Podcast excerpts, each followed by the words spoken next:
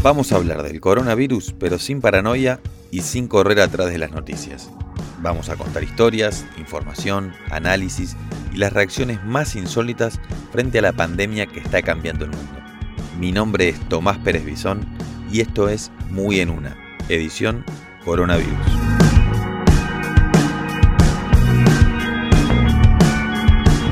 Episodio 6. El planeta respira por un rato.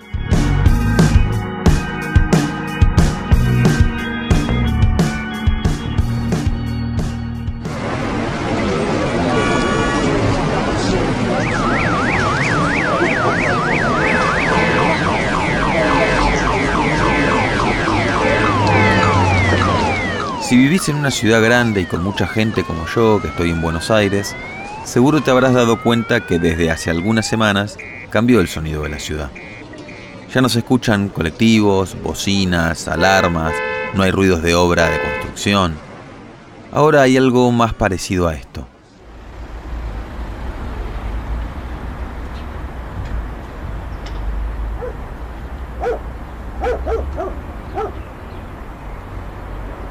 En mi casa lo que más se escucha es viento, ladridos de perros, música de algún departamento y lo demás bastante silencioso. Y es que desde que llegó la pandemia, las únicas buenas noticias que se ven en los medios están relacionadas con esto, con el cuidado del planeta. Te cuento algunas que vi en los últimos días. La calidad del aire de la ciudad de Buenos Aires mejoró en un 50% bajó la contaminación atmosférica en Madrid, mejora drástica de la calidad del aire en China. Los canales de Venecia se vieron limpios por primera vez en muchísimos años. Dos osos panda de un zoológico de Hong Kong se aparearon por primera vez en 10 años gracias a la ausencia de humanos. Fotos de animales en ciudades hay un montón en las redes. Algunas son falsas o son videos que se filmaron hace años. Pero la realidad es que muchos animales han cambiado su comportamiento en esta cuarentena, como me dice Manuel Jaramillo, director de Vida Silvestre Argentina. Algunas especies eh, de animales que están cercanas a las áreas urbanas, que muchas veces pasan desapercibidas, eh, especies que generalmente son consideradas generalistas u oportunistas, eh, obviamente en este momento de mayor quietud, de menor actividad, pueden acercarse a las ciudades, principalmente aquellas ciudades que están rodeadas por ambientes naturales y pueden ser visibles y pueden estar ocupando espacios como plazas, como parques o como jardines grandes, ¿no? Estas son especies que, que a veces nos acompañan en el día a día aunque nos pasen desapercibidas. No podemos eh, considerar que esto es una recuperación del ambiente, pero sí que es una manifestación de su capacidad de recuperación. De que si sacamos el pie encima, si reducimos nuestra huella ecológica, podemos tener un, una conducta humana mucho más articulada con la naturaleza, de la cual somos parte, de la cual nunca debimos considerarnos eh, aislados. Por estos días se está dando un fenómeno bastante único y que no sabemos cuánto tiempo va a pasar hasta que se repita, que es esta idea de bajar el nivel de disturbio de la ciudad, pero con la ciudad presente. Generalmente eso lo logramos de vacaciones, cuando nos vamos y nos alejamos un poco del ruido. Pero este silencio generalizado es lo que permite que la naturaleza se revitalice, aunque sea por un rato. Para entender este proceso de recuperación de la naturaleza, está bueno escuchar el ejemplo que me da Claudio Bertonati, naturalista y museólogo argentino. Tal vez te sientas de nuevo en el colegio primario, cuando aprendíamos cómo se forma un ecosistema.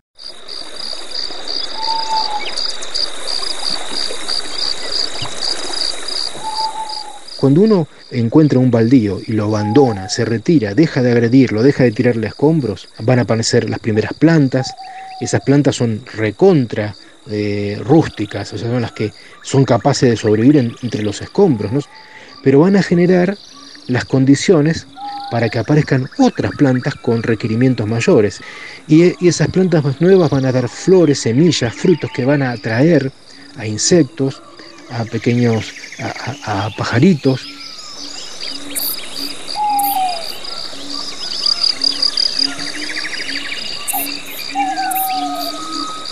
Así como con el ejemplo del baldío, vemos que la naturaleza tiene la capacidad de, de recolonizar, reconquistar espacios que alguna vez le pertenecieron, es como la persona que se está curando.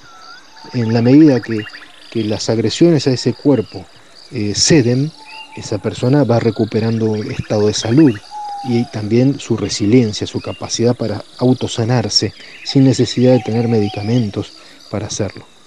Eso es lo que le pasa a la naturaleza en estos momentos donde el hombre se ha replegado y al replegarse podemos ver que disminuyó la contaminación de los cuerpos de agua, de los ríos y hasta en Venecia se ha vuelto a ver hasta delfines. Un veterinario amigo, Daniel Heller, me lo dejó bien claro. Y sin humanos desaparece la creación humana. O sea, somos bastante menos importantes de lo que creemos. 15 días, 20 días, hasta un mes de retirarnos de los lugares que contaminamos, automáticamente la, la, vida silvestre se hace cargo. Acá en Buenos Aires lo que más se ha visto son las ratas y las polillas.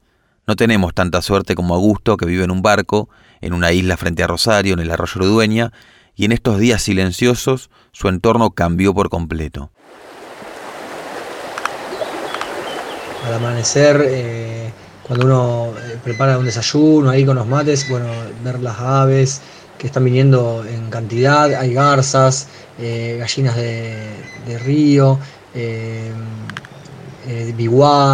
mucha cantidad, ha aumentado la cantidad de aves que están viniendo a parar a la zona del arroyo y a sus barrancas y a sus árboles. Y bueno, también en realidad vienen a cazar porque están todos pendientes de los peces, eh, que por la bajante del río y la tranquilidad, bueno, están bien pegaditos a la costa, eh, no buscan profundidad, o sea que se pueden ver desde, el mismo barco, uno ve que pasan los cardúmenes por al lado. Eh, así que la verdad que es muy llamativo y bueno, se puede disfrutar un ambiente mucho más natural.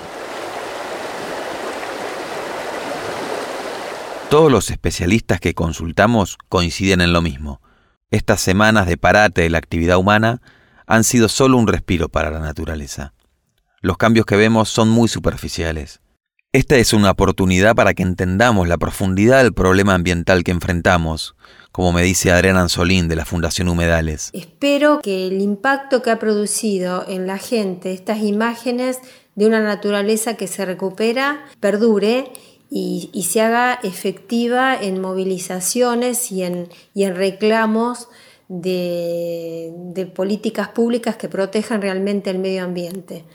Eh, nos hemos ido acostumbrando a esta situación de contaminación, de vivir en ciudades contaminadas y tenemos que, despertar. En cierta manera, este, la humanidad se está comportando como esta parábola de la, de la rana que la quieren cocinar, la tiran en agua hirviendo y bueno, la rana salta, entonces cambian la estrategia, la ponen en una olla con agua fría y la van calentando lentamente. Bruno Rodríguez tiene 19 años y es uno de los líderes mundiales en la lucha contra el cambio climático.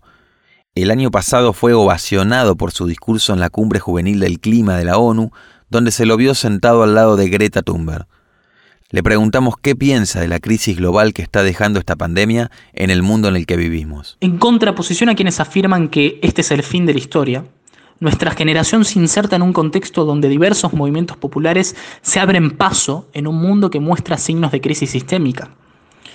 Que se animen a pensar de otra forma de organizar la vida, de pensar en un mundo libre de extractivismo en todas sus expresiones, donde la profundización de la brecha social por la contaminación masiva y la concentración de ingresos y riquezas sean considerados crímenes contra la humanidad. La crisis es estructural y la salida es colectiva. La cuarentena evidencia que esta lógica de acumulación de riquezas materiales y el desprecio a la vida y al ambiente es absurda. Que el amor atraviese la pantalla, que este abrazo virtual te llega al alma. Las recomendaciones de este episodio las empezamos con esta canción de Ismael Colazo, un uruguayo fan de Muy en Una, que me escribió por Instagram para pasarme este tema que hizo durante la cuarentena. Se llama Atravesando Monitores y la pueden buscar en YouTube. Segundo, un hilo de Twitter de arroba natuden, en el que Natalia hace un listado de cooperativas y organizaciones que venden bolsones agroecológicos que se comercializan en Capital Federal y Gran Buenos Aires. En las respuestas hay mucha info también de otras localidades. Y tercero, otra recomendación en Twitter, pero de películas. Lo hizo arroba Fede Camarotti con doble T y el hilo se llama 40 películas piolas para ver en Netflix. Todas son buenas, te guste el género que te guste. No me rompa las bolas Jorge que estamos en cuarentena. Muy en una es una producción original de Amphibia Podcast. Conducción, Tomás Pérez Bisón. Producción, Tali Goldman, Leila Messinger y Ezequiel Fernández Bravo. Música, Última Conexión a las 7.22 am. Edición, Fernando Verón. Diseño, Sebastián Angresano.